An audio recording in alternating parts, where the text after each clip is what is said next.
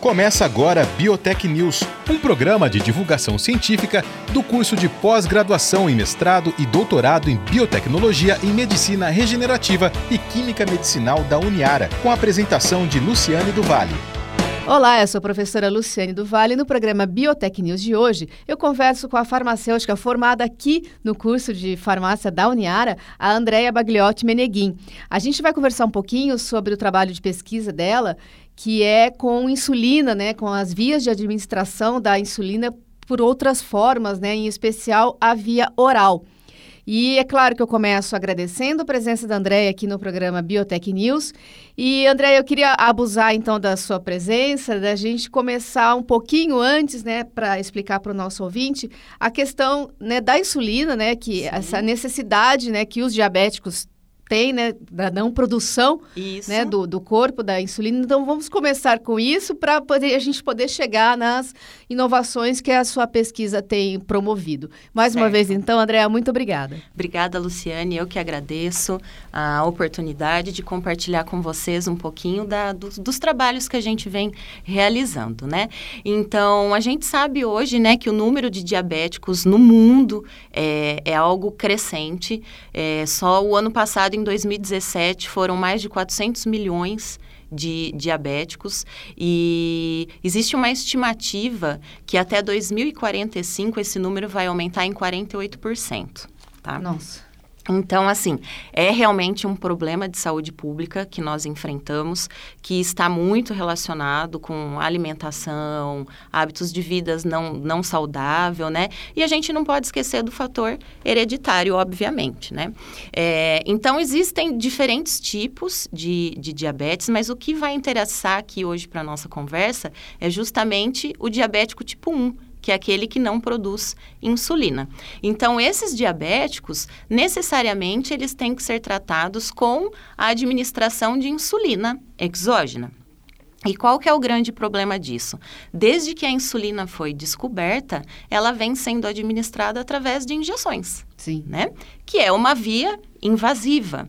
Então, esses pacientes têm problema de dor, infecção no local, uh, tem muito problema psicológico, principalmente quando a gente fala de crianças diabéticas. Né? E, e, essas administrações são feitas assim ao longo do dia, entre três, quatro, depende muito do caso e do avanço né, da patologia. Então, essa é uma grande dificuldade, por ser uma via invasiva. E uh, grande parte desses diabéticos abandonam o tratamento, se negam a fazer justamente por, por não ter uma alternativa. Então, a gente, né, começou, quando eu ingressei no meu mestrado, eu comecei a pensar, por que não? Né? Uma insulina oral, um comprimido que possibilite essa administração, por exemplo. Sim. Né? É, principalmente nesse cenário que a gente está vivendo de desenvolvimento tecnológico, o que, que acontece aí que não que a gente não tem ainda no mercado esse tipo de tratamento? E foi aí que se iniciaram, né, as minhas pesquisas nesse campo. Só é, voltando ainda um pouquinho antes nessa questão do, do tipo, né, de Isso. diabetes, é, em relação ao tipo 1, que é que precisa de insulina, né? Isso. né? Tem um que não precisa, tem Isso. que precisa. É, mas ele é indiferente se ele é se ela é adquirida ou se você nasce com, com, é, com o tipo 1. Isso. Não, o diabético tipo 1, existem dois tipos principais, Sim. que é o tipo 1 e 2 e a gestacional. O tipo 2, ele vai adquirir com o tempo. Que é muito tá? mais essa questão relacionado do, com a obesidade, né? exatamente. Já o tipo 1 não, ele geralmente desenvolve isso na infância, na adolescência e é um, uma patologia autoimune. Então, que ocorre a destruição das células que produzem a insulina. Tá? tá? Então, por isso que realmente ele precisa da, dessas injeções. E a gente, antigamente, né, mas muito antigamente, né, é, essa questão de falar que o indivíduo, né, tinha diabetes, em especial, né, o tipo 1 que precisava da insulina, era quase que tipo um carimbo, né, assim, no meio da testa, você está fadado a esta realidade de ficar aplicando injeção de tanto Sim. em tanto tempo para o resto é, da, que, da sua vida, é, né? Não é tão antigamente assim, não. É, eu que tive a oportunidade de trabalhar com esse público. A gente vê até hoje muitas pessoas que preferem não fazer o tratamento. É, eu tenho um exemplo em casa, é meu pai. Não, mas e as complicações? abandonou as então, injeções, é, né? É, mas as complicações da diabetes já tratadas são terríveis, é. né? Então, a gente imagina quando o tratamento não é feito de maneira adequada. Sim. Né? E aí que começaram, né, assim, é que gente, agora é fácil falar, né, assim, ah, eu comecei no mestrado com essa ideia, tá? é. mas é um processo, Isso. né, bastante... De, de aí, entendimento, né, do exatamente. porquê que e, até hoje... E aí, é aí que eu, te, que eu te pergunto, né, como é que começa esse seu trabalho? Porque é isso, né, ué, mas tanta tecnologia, tanta evolução e continua a, a injeção. Por quê? Exatamente. É. E aí, então, a gente foi buscar a fundo o porquê disso, né? E foi até um trabalho que eu comecei lá na, na Unesp com o professor Raul Evangelista e com a Beatriz Cury. E a gente verificou que a, a insulina, por ser uma proteína, quando ela é administrada pela via oral, então qualquer medicamento que é administrado pela via oral, ele vai passar necessariamente pelo estômago, intestino delgado, que é onde ocorre a absorção, né?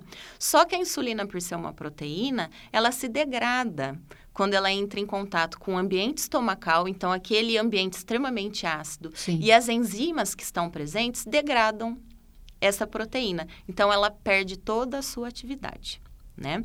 Então, em que consiste o grande desafio? Desenvolver um medicamento que proporcione um, uma efetiva proteção à insulina, para que ela possa passar, então, desses estágios que são mais críticos, né? E alcançar um ambiente mais ameno, que é a porção final do intestino, né? Ou o cólon.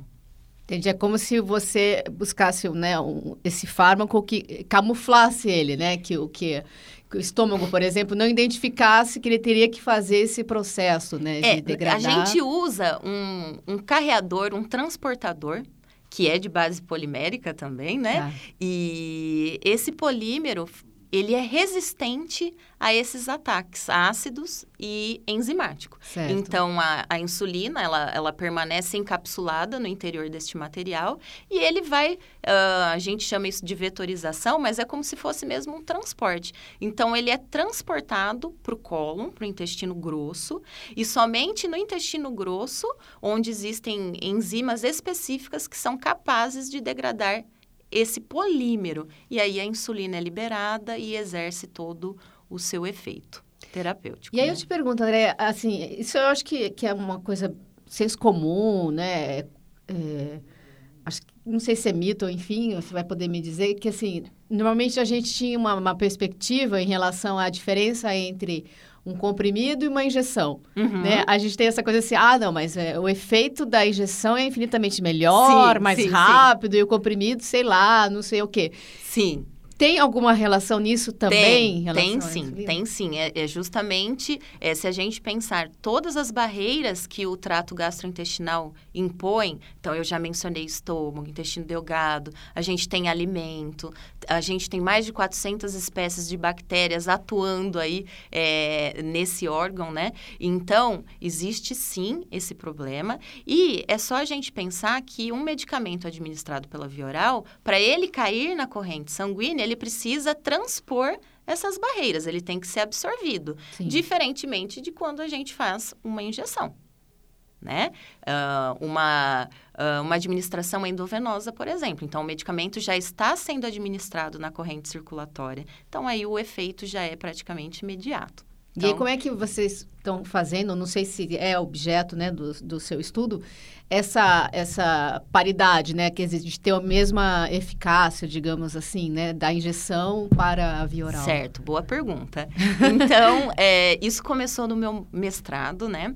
É, amido é um material que é super utilizado pela indústria farmacêutica, e só que ele não é utilizado como um polímero específico. Ele é mais um material inerte. E a gente descobriu que uma modificação simples deste material, que a gente tem em abundância no Brasil, torna ele resistente ao ataque enzimático e ao ataque ácido. É a maneira como as cadeias desse material se organizam, tá? Então, esse amido, ele fica muito empacotado e ele protege uh, a insulina. Tá? Então, quem vai degradar esse material? Somente as enzimas que estão no cólon. E é no cólon que a gente quer liberar. Certo? Entendi. É. E aí, é, em relação a exatamente isso, ao seu mestrado, né? E a continuação uhum. em relação ao, ao seu doutorado. Quer dizer, até onde você né, chegou no, no seu, no seu mestrado em relação a essa, essa pesquisa e em que momento você está agora? Legal, essa é uma, uma boa pergunta. É, no doutorado, então, é, foram feitos vários testes que trouxeram resultados bastante promissores, né? Então a gente conseguiu realmente comprovar que o sistema é efetivo, que ele protege a, a insulina uh, e em seguida, né? A gente partiu para os estudos em animais. Então uh, é uma metodologia em que ocorre a indução do diabetes nos, nos, em ratos, né? E aí eu fiz o tratamento dos animais com o sistema que eu desenvolvi tá? Ah. E o sistema desenvolvido foi capaz de reduzir a glicemia em até 55%. Tá? É muita coisa. É muita coisa. Isso usando a dose que é administrada pela via subcutânea, que são as injeções, tá? tá? Ou seja, a gente acredita muito que um pequeno ajuste de dose para a via oral uh, venha trazer aí um novo produto que vai ter uma performance muito semelhante ao que a gente tem hoje no mercado tá? E é importante também ressaltar Bom, eu terminei o mestrado, doutorado, parte dessas pesquisas foram feitas na França, tá? Na Universidade de Clermont-Ferrand. E em 2016 eu vim fazer um pós-doc aqui na Uniara, em parceria com a Universidade Federal do Piauí tá? Então eu trouxe essa linha de pesquisa para cá e a gente continua testando esse material e desenvolvendo também novas plataformas. Então a gente começou a pensar agora em um sistema para administração bucal. Então o paciente não tem que fazer essa deglutição, do, do, medicamento. É como se fosse um adesivo que contém a insulina. Esse adesivo vai ser colado na mucosa da boca e, uh, devido à elevada vascularização que a gente Sim. tem, né, é, vai ocorrer a permeação e o efeito terapêutico. Então, a gente está nessa vertente aqui na Uniara. Tá, isso que inclusive eu ia te perguntar, porque se você conseguiu, né, essa, essa equivalência, né, em, em uhum. relação a, ao cápsula comprimida, enfim, Isso. né? E as injeções, se as injeções não é uma só que toma, né? São Sim, várias. São várias. É, a gente pode entender que no caso ainda anterior a esse, a esse novo né, procedimento, teriam que ser vários comprimidos também? Não. Não porque eles são sistemas né, de liberação controlada. Tá. O que, que são esses sistemas de liberação controlada? Né? A gente consegue uh, obter o prolongamento das taxas de liberação. Então, vamos imaginar um comprimido normal. Comprimido normal, o paciente fez a administração, esse material se desintegra, o fármaco é liberado em sua totalidade. Já os sistemas de liberação controlada, essa liberação ela ocorre de maneira lenta e constante. Então, é possível manter a concentração efetiva por um período prolongado de tempo. Até o momento de tomar uma Isso. nova... Isso. Né, de, de, ingerir, né, no caso, um, né? Um, um novo, uma nova medicação. Tá? Entendi. Tá? Então, a gente tem essa vantagem também tá? Tá. Outra pergunta, Andréa, por exemplo, é, como você já, já, já foi fazer né, em, em animais, no caso uhum. em ratos, a pesquisa, as respostas são muito diferentes, Sim. exatamente porque se aproxima muito né, do, é, do ser humano.